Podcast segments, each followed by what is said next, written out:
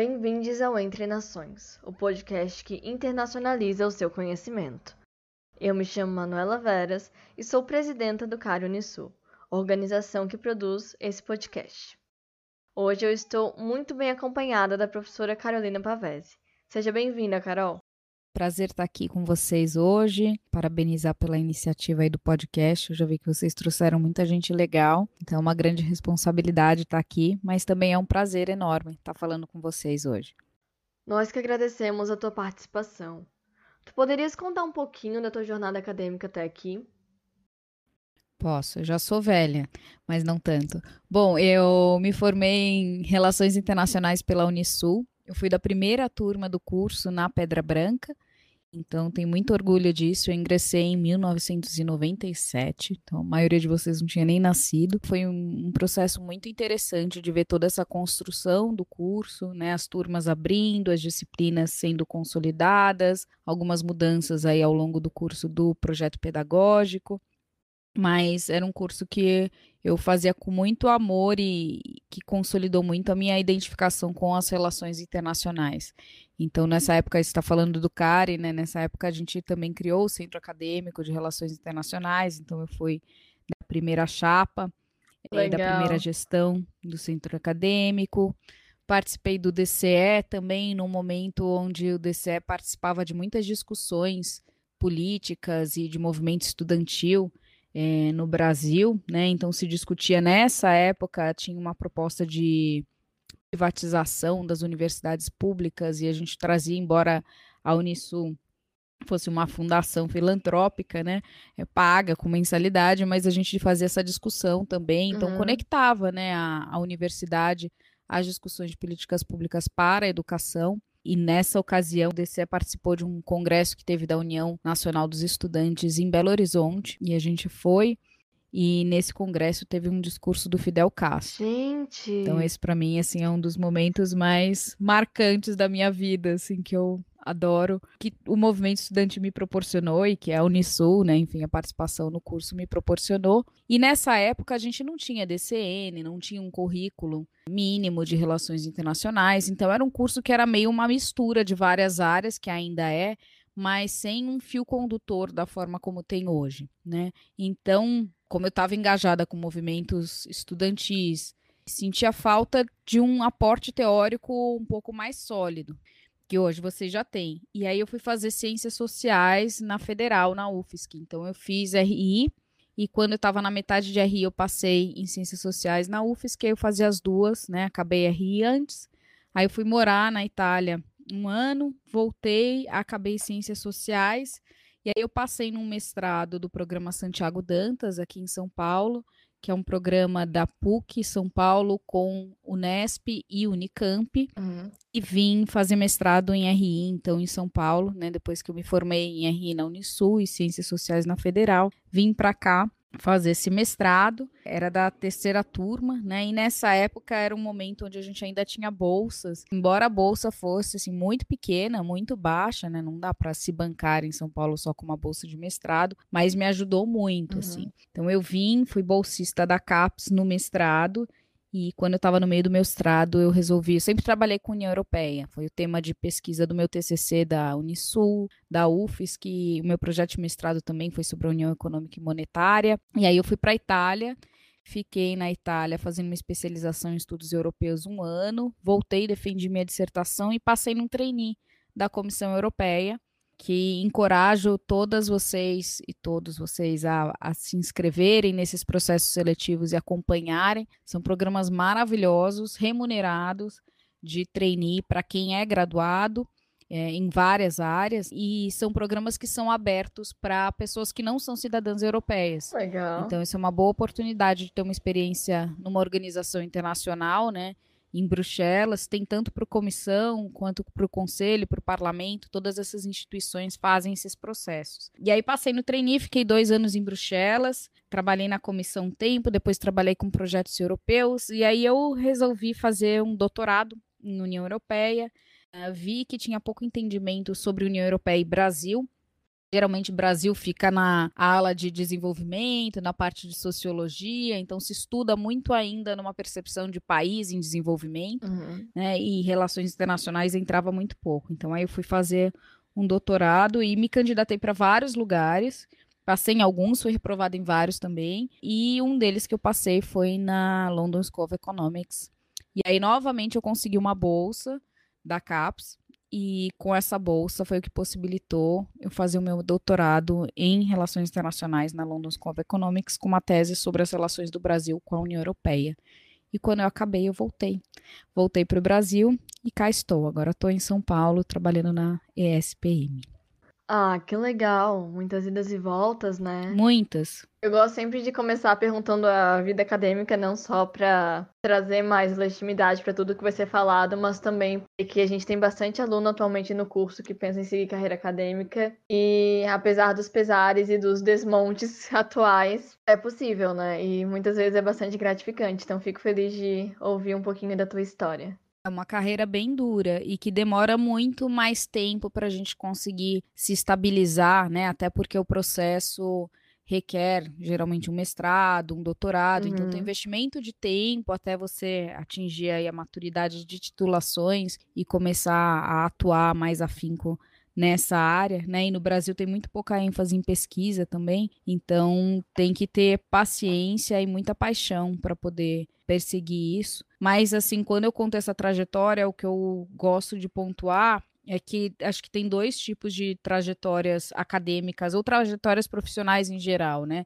Tem uma que é linear, então, por exemplo, aí na, na Unisul eu tinha colegas que, quando a gente estava fazendo faculdade, eles já começaram estágio. E tem pessoas que estão nessas empresas até hoje, né? E nessa perspectiva, é, essas pessoas estão até hoje. Então, tem 20 anos que elas estão no lugar onde elas entraram no estágio, muito bem colocadas, uhum. super bem sucedidas, provavelmente ganhando bem mais do que eu. Mas tem esse tipo de trajetória, né? E tem essas trajetórias não lineares dessas pessoas mais loucas que vão para onde o vento sopra e jogando para o universo e vendo o que acontece e aproveitando e pegando as oportunidades onde elas vão se espalhando, né? O que demora mais para você ter uma estabilidade. Mas eu acho que assim, é importante te identificar qual que é o seu perfil, né? Enquanto uhum. pessoa mesmo, assim, o que funciona para você. E se é uma coisa mais linear, vai atrás e, e faz o, o, que é necessário para ter essa carreira. Ou se é uma coisa mais aleatória também, a ideia é sempre estar tá qualificada e preparada, né? E apostar. Você tem que arriscar muitas vezes. Às vezes de primeira você manda o currículo e dá certo, às vezes você precisa mandar 300 currículos para dar certo, uhum. né? Então precisa ter muita persistência e gostar do que faz, né? Porque é. isso já já garante metade do caminho. Concordo plenamente com o que tu falaste. Bem, como a Carol já expôs na pergunta anterior, ela é uma grande conhecedora do projeto de integração europeu. Pensando nisso, nós do CARI a convidamos para falar um pouquinho sobre o acordo Mercosul-União Europeia, suas estruturas e seu impacto. Então, para começar, poderias resumir o que é esse acordo para os nossos ouvintes? Esse acordo ele tem sido muito frisado como um acordo comercial, e a imprensa tem enfatizado muito isso, tanto aqui quanto lá fora, a academia também, o acordo comercial, é, Mercosul, União Europeia. Mas esse é um acordo que a gente vai chamar de um acordo de associação, é, que para a União Europeia é um acordo mais abrangente. Então, dentro do jargão de acordos da União Europeia, esse acordo de associação ele vai ter um escopo maior e ele vai englobar três capítulos ou três partes, três peças principais. A primeira vai ser um acordo, né, um capítulo para a cooperação política e que aí vai pensar no diálogo de alto nível, no diálogo entre as instituições, nas trocas de informações, de experiências, né, nessas cúpulas, vai ficar então nessa, nesse plano mais político-diplomático. Depois a gente tem uma segunda parte do acordo, um segundo capítulo, que é voltado para o que eles vão chamar de cooperação, e aí vai ser, uh, a gente pode entender como ações mais práticas de cooperação em várias áreas, né? Então, desenvolvimento de projetos em comum, onde você consegue ter um resultado mais tangível, né? Tem um começo, um meio e um fim. Uh, e aí vem uma gama muito ampla de, de temáticas, desde temáticas mais sociais, então, por exemplo, defensores de direitos humanos, direitos das mulheres, é, a questão de minorias LGBT, é, comunidades indígenas, até questões ambientais, mudanças climáticas, questões referentes a 5G, questões referentes a energias renováveis, né? Então, segurança. Então, uma ampla gama de temáticas que são incluídas nesse capítulo chamado de cooperação para o desenvolvimento de projetos aí em comum. Né? E por fim, a gente tem a terceira parte, o terceiro pé desse tripé desse acordo de uhum. associação, que é o capítulo comercial, e que ele vai prezar por mais do que liberalização de comércio. Né? Ele também vai fomentar essas trocas e vai trabalhar com uma ideia é, que não vai incluir só bens, né? mas inclui serviços, inclui investimentos. Então, ele tem um escopo bem abrangente enquanto um acordo de livre comércio. Então, a gente tem esses três elementos do que compõe o acordo de associação. Então, é esse acordo em geral que está sendo discutido agora na sua ratificação, né?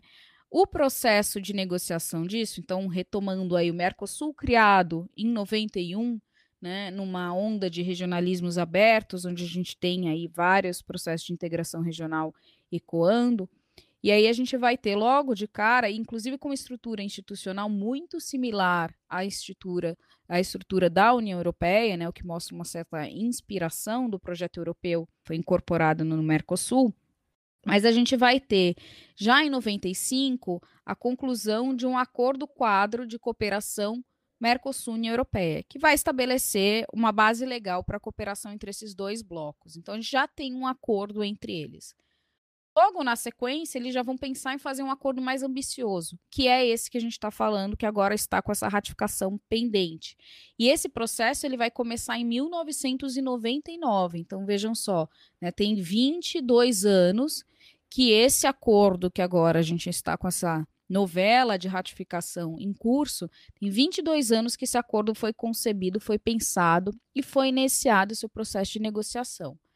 A gente teve então um período de 99 até 2004 de uma primeira rodada de negociações, um intervalo nesse acordo nas negociações que foram não oficialmente, mas na prática suspensas em 2004 uma retomada dessa negociação em 2010, e aí o que seguiu o fluxo até 2019, quando a gente teve a conclusão do capítulo comercial, que é esse que é tanto celebrado, né? E os outros capítulos também já foram concluídos. Então agora a gente já tem esses três partes, esses três pés do acordo de associação celebrado, mas o que é o mais polêmico e, portanto, que ganhou mais evidência é a conclusão, no final de junho de, dois, de, 19, é, de 2019, do capítulo comercial desse acordo. Pela recorrência do, da temática, queria saber um pouquinho mais sobre o impacto ambiental do acordo, porque acho que é o que mais se vem notando na mídia são críticas referentes à pauta ambiental, porque parece que há uma divergência entre o viés sustentável do discurso de alguns governantes europeus e aquilo que está proposto no acordo. Como todo acordo comercial, econômico, como todo processo de cooperação, ele vai implicar em mudanças na configuração, né, e, e a ideia uhum. de ter incentivos para a configuração das atividades econômicas nas partes envolvidas, tanto então no caso nos países do Mercosul, quanto nos países da União Europeia.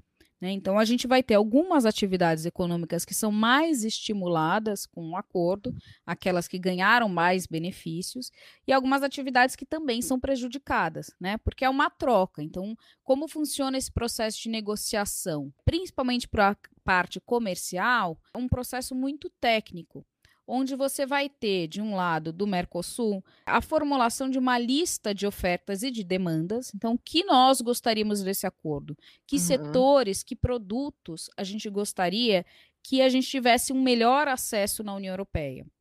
Quanto a gente gostaria, né? E aí você vem assim detalhando, né, a tampa da caneta azul, parafuso que vai na roda do carro, então não são setores em geral, mas é uma lista bem detalhada, assim, com milhares de produtos específicos com seus códigos e tudo mais, ou setores e atividades específicas dentro desses setores. Então a gente apresenta a nossa lista de oferta, a União Europeia faz a mesma coisa, Cada um pega essa lista de oferta, volta para casa e vai discutir, fala, olha, eles estão pedindo isso aqui e estão nos oferecendo isso, tá bom? Não, não tá. Então vamos lá, num jogo de barganha e trocas ali, negociar o que a gente vai conseguir de concessões para alguns setores e o que a gente então vai ter que dar alguma coisa em troca, o que, que a gente está disposto a ceder aqui, quanto, né? Em que medida.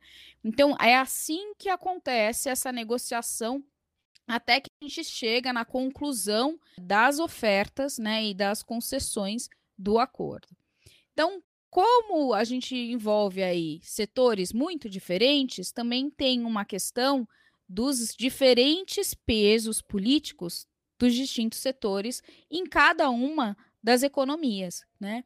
No nosso caso aqui, como a gente já enfatizou, né, ou como é bastante enfatizado do acordo, o que houve de concessão que é muito simbólica e, e talvez as mais controversas? Concessões para aumentar o acesso de produtos do Mercosul, produtos de commodities na União Europeia. A União Europeia é notariamente um, mercado altamente protecionista, principalmente para o setor agrícola, não é? Um número enorme de casos e de queixas no sistema de solução de controvérsias da OMC contra esse protecionismo agrícola da União Europeia. E eles abriram, então, fizeram algumas concessões para, por exemplo, a gente poder exportar muito mais carne bovina, frango, soja, derivados do petróleo, né? Então vão ter vários milho, então tem vários produtos de commodities que o Mercosul produz e que agora vão, vão ter um acesso facilitado e com menos barreiras, tanto tarifárias quanto outros tipos de barreiras ao mercado europeu que, que a gente ofereceu, né? E o que, que eles vão poder ingressar com mais facilidade no mercado uhum. do Mercosul. Serviços, e aí entra assim, e-commerce, entra serviços postais, serviços financeiros. Uma outra atividade muito importante e muito sensível é o acesso a licitações públicas. Até então, no Brasil, por exemplo, apenas empresas nacionais podem participar de licitações públicas. Essa é a primeira vez e o mercado europeu vai ser o primeiro mercado internacional a ter concessão para poder participar de licitações públicas. Né? Então, isso vai aumentar a concorrência aqui por esse, esse mercado muito emissor de licitações e de obras públicas e prestações de serviços públicos que a gente tem é, na América Latina, nos países do Mercosul. E também alguns, por exemplo, produtos químicos, químicos farmacêuticos e automotivos também. Né? Então, carros, por exemplo, é um dos setores que a gente fez concessões. É, então, são setores que, para a economia do Mercosul, são setores sensíveis. Né? Quando a gente pensa aqui, por exemplo, uhum. em São Paulo, na região do ABC de São Paulo, né? onde a gente vai ter todas essas fábricas montadoras de veículos, é, então a, a, o setor automotivo é um setor estratégico e muito importante na nossa economia, da Argentina também. Então, são setores que vão ficar mais vulneráveis a esse acordo. Né? Então, tem essas trocas em geral. Bom, o que de controverso aí, né? Quando a gente olha para a forma como, principalmente o Brasil, desenvolve o seu setor agrícola, é uma forma altamente predatória com um grande impacto ao meio ambiente, né? Isso a gente tem 10 milhões de dados comprovando isso. E a gente está num governo onde não há menor preocupação, ao contrário, há um incentivo para que a gente continue atuando de maneira predatória, né? Então há um incentivo a essa degradação ambiental, às queimadas, né? à destruição do meio ambiente no Brasil e, consequentemente, também é uma ausência de políticas ambientais responsáveis e de políticas climáticas também responsáveis. O fato, um, que essas atividades são desenvolvidas de modo predatório, né? E não é, ah, então não tem produção de gado, não tem produção de soja. Tem. Só que você tem várias técnicas de como fazer isso de um modo sustentável e responsável, né?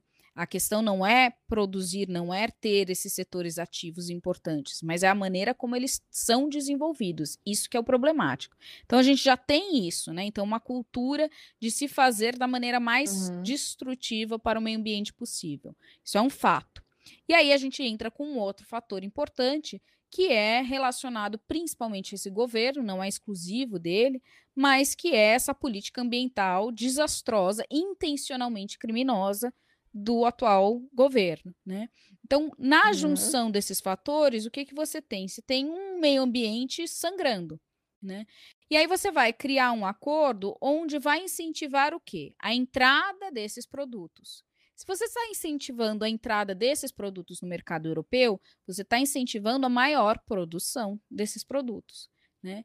E é aí que está o X da questão, ou o ponto mais polêmico do acordo, porque ele é um acordo que incentiva o desenvolvimento de uma atividade, o comércio de uma atividade que no Mercosul, especialmente no Brasil, é feita de uma maneira não sustentável e facilitado por um governo que também não está assumindo sua responsabilidade com a agenda ambiental há muito tempo, né? Então, por isso tem essa essa polêmica da questão ambiental em torno do acordo e essa resistência ao processo de ratificação né? Porque ele é, gera uma corresponsabilidade ao mercado europeu sobre a destruição do meio ambiente no Brasil a partir do momento que eles assinam esse acordo e, e executam esse acordo com o Brasil no, na atual circunstância. Entendi. E já que a gente falou do atual governo e de questões mais contemporâneas, eu queria saber em que pé está o acordo atualmente, se a gente tem alguma atualização, alguma novidade. Acho que o último dado que tu trouxesse ali no início da explicação foi 2019. Então, queria saber como estamos. O acordo, então, ele foi concluído em 2019. Aí qual que é o procedimento, né? Primeiro ele vai passar por uma avaliação para ver a legalidade do acordo, tanto no, no âmbito do Mercosul quanto no âmbito da União Europeia tem esse processo de se aferir, o setor jurídico vai avaliar, e ele vai passar por um processo de ratificação. Aqui no Mercosul, ele precisa ser ratificado pelos quatro países do Mercosul. E Europeia, Acordos comerciais, em geral, precisam só ser aprovados pelas instituições de Bruxelas, uhum. porque política comercial e acordos comerciais internacionais são uma área de competência exclusiva das instituições, então uma área meio que supranacional. Só que esse acordo ele não é só de comércio, né? Ele é um acordo que eles vão chamar de um acordo misto. E por ser um acordo misto, logo ele não fica só nessa área de competências exclusivas. E aí ele precisa, então, além da aprovação das instituições de Bruxelas, ser aprovado pelos parlamentos nacionais. Lembrando que a União Europeia, sem o Reino Unido, conta atualmente com 27 Estados-membros e cada Estado vai ter o seu processo individual de ratificação de um tratado internacional. Né? Então, esse processo varia de acordo com o país em alguns países, a gente tem, inclusive, é, um processo que requer não só aprovação pelo parlamento e pelo Senado, né, como é aqui no Brasil, por exemplo, mas também por um parlamento regional. Então, no total, a gente tem, que é o caso da Bélgica. Então, no total, a gente tem aproximadamente 30 parlamentos, né, os 27 Estados-membros, em alguns casos entrando regionais também, 30 parlamentos que precisam aprovar o tratado para depois, uma vez aprovado, de, na sequência, né, provavelmente pelo Senado e sancionado pelo presidente e tudo mais, esse tratado, então, poder ser aprovado pelas instituições em Bruxelas. Então, veja assim, burocraticamente, e não há um prazo. Então, depende do grau de urgência que os governos atribuem a ratificação e entrada em vigor, né? Então, o grau de interesse que eles têm numa pronta entrada em vigor desse acordo, uhum. né? Então, isso faz o quê? Com que vire uma questão altamente politizada. A gente não tem menor previsão de quando esse acordo vai ser concluído. Ao contrário, né? É, uma vez concluída a negociação, esse acordo já começou a ser discutido. E aí vem a polêmica da discussão do pós-acordo. É, existem algumas críticas sobre o acordo, né? Já vou retomar e falar sobre isso, mas nesse processo agora, inclusive nessa semana, o que a gente teve foi o, o o ministro de Comércio Exterior da França indo para o Senado e falando que a França não tem menor interesse em ratificar o acordo e que agora, enquanto a gente tiver o presidente Jair Bolsonaro, que eles não vão ratificar o acordo, né? Então isso aconteceu essa semana. O que já joga um balde de água fria, porque o acordo uhum. precisa ser ratificado por unanimidade. Da mesma forma, a gente teve uma reunião na Comissão Europeia, porque o acordo já tem dois anos que está travado, falando, discutindo essa questão ambiental e falando que eles estão pensando em colocar um protocolo anexo ao acordo para dar mais dente. Por quê? Né? E aí agora a gente vem para as críticas. Além dessa potencial impacto ambiental, ele sofre de um déficit democrático. Ele não é um acordo que foi divulgado, cujo seu texto foi publicizado para que as pessoas, a sociedade civil, os grupos de interesse em geral, pudessem ter acesso ao texto e poder, inclusive, é, questionar ou fazer sugestões, trazer pautas, né? Então, foi um acordo negociado a portas fechadas nesses 20 anos o texto do acordo só se teve acesso de fato, ele só foi publicizado depois que o acordo foi a negociação do texto foi concluída lá em junho de 2019. Uhum. Então tem esse componente desse déficit democrático. Mas, já sabendo o que estava em jogo nesse acordo, a gente teve uma pressão muito grande de sociedade civil, principalmente com preocupações do impacto ambiental e também do impacto social desse acordo. Por quê? Porque acordos de livre comércio e acordos comerciais em geral, o que está em jogo aqui são dois mercados com perfis diferentes. De um lado, a gente vai ter as economias europeias, que são economias mais ricas e mais industrializadas, e depois a gente vai ter as economias aqui mais emergentes do Mercosul. Uhum. Né? Isso implica também em condições de trabalho diferentes. Né? A mão de obra na Europa é muito mais cara do que a mão de obra aqui, por exemplo. Os direitos trabalhistas na Europa, de modo geral, são é, melhores do que aqui, por exemplo, né? Então, o que se tem preocupação é que haja o que se fala de dumping social, que é a linguagem que se usa no comércio internacional para explicar o quê? Para eu poder tornar o meu produto ainda mais competitivo, o que, que eu faço? Eu diminuo o salário, eu flexibilizo mais ainda as leis trabalhistas, para que o fator mão de obra no custo final do meu produto seja menor. Se esse fator for menor, consequentemente o custo do meu produto fica mais barato.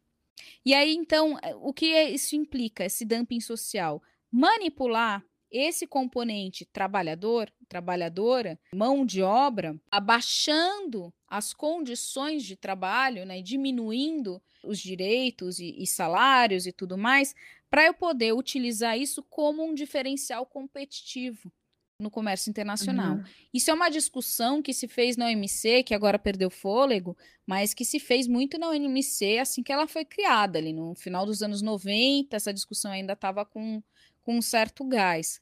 E que quem se opõe são justamente os países em desenvolvimento, porque falam: olha, vocês vão dizer regras aqui para a gente seguir de, é, de padrões trabalhistas, a gente não quer, né? E os países ricos que pediam isso. Então, assim, essas normas, essas regras, essas legislações trabalhistas protegem bem mais o trabalhador na Europa em geral do que no Mercosul. Então, havia essa preocupação. Há uma preocupação também, porque essa questão do impacto ambiental do, do acordo não é só o meio ambiente, mas são também, por exemplo, as comunidades indígenas, né, que são absolutamente renegadas nesse governo. Uhum. Então há uma preocupação com essas comunidades locais. Há uma preocupação que se fala pouco, que é o impacto de gênero desse acordo, né? Porque quando você vai criar incentivos diferentes para as atividades econômicas, os atores econômicos vão dar respostas diferentes, vão ser afetados de formas diferentes. Como homens e mulheres têm condições de participação na atividade remunerada, no trabalho remunerado da economia de forma distinta, se o acordo altera e vai impactar os atores e os trabalhadores e trabalhadoras, e se homens e mulheres estão inseridos de maneiras distintas, esse impacto também é diferente. Né? E aí tem uma tendência a esse tipo de acordo de penalizar mais ainda as mulheres. Então, as mulheres tendem a sair pior desses acordos, dependendo dos setores, do que homens. Então, tem uma, uma relação de gênero aí que também ficou negada. Então, por essas questões todas, a gente teve uma mobilização da sociedade civil para pressionar os governos a, inclusive, não concluírem essa negociação. Qual foi a resposta? A resposta foi a inclusão de um capítulo dentro desse pilar aí de comércio, que é o chamado capítulo 14, que é o capítulo de comércio e sustentabilidade. Nesse capítulo, vai se estipular, então, um compromisso das partes, dos países do Mercosul e da União Europeia, em observar normas trabalhistas, em observar as convenções da Organização Internacional de Trabalho, em não baixar mais ainda as suas uh, condições né, e as suas legislações trabalhistas. O mesmo para o meio ambiente, em observar as legislações ambientais, em respeitar o meio ambiente, em cumprir com os compromissos das organizações multilaterais. Né? Então, tudo isso vai ser colocado nesse capítulo 14. Toda vez que aqui foi incluído, inclusive depois, e toda vez que alguém reclamava, falava: olha, então tem esse impacto, tá? Não, mas o capítulo 14 nos protege. O capítulo 14 está lá. Né? Só que esse capítulo ele é muito raso. Uhum. Deixa ao critério de cada uma das partes se elas vão observar ou não essas legislações. Você assina um comprometimento que vai seguir, mas e se você não seguir, o que acontece? Nada. Né? Então ele não detalha quais são esses comprometimentos, sempre assim as legislações, e aí cita uma outra convenção, Acordo de Paris e tal, mas ele não cria nenhuma penalidade que pode ser aplicada para o país que violar esse capítulo 14. Então, ele deixa completamente à mercê das competências domésticas, uh, zelar por essas áreas.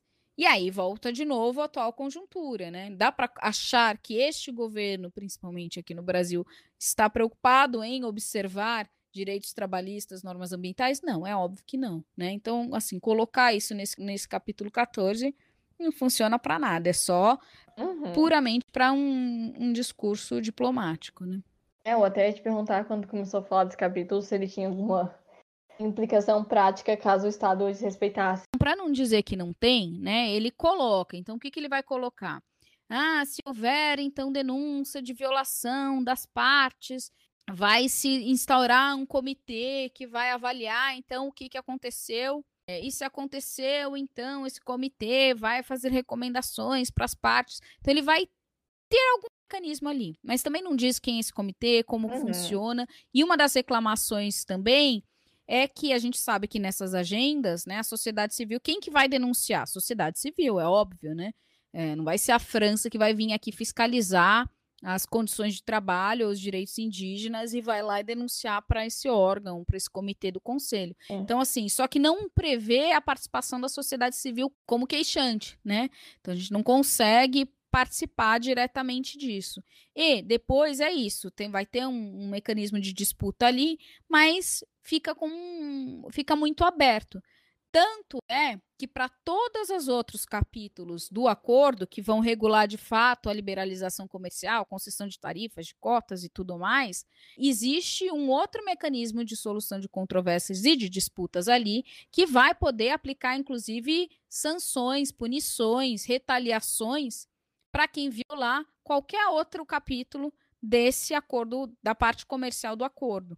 Né? Uhum. E para sustentabilidade, aí tem esse mecanismo brando. Então, assim, isso deixou muito explícito, inclusive, o quanto teve de resistência em se criar um mecanismo efetivo, né? Porque para as outras partes tem, para essa não vale. Né? Inclusive está escrito, é um mecanismo especial para isso aqui.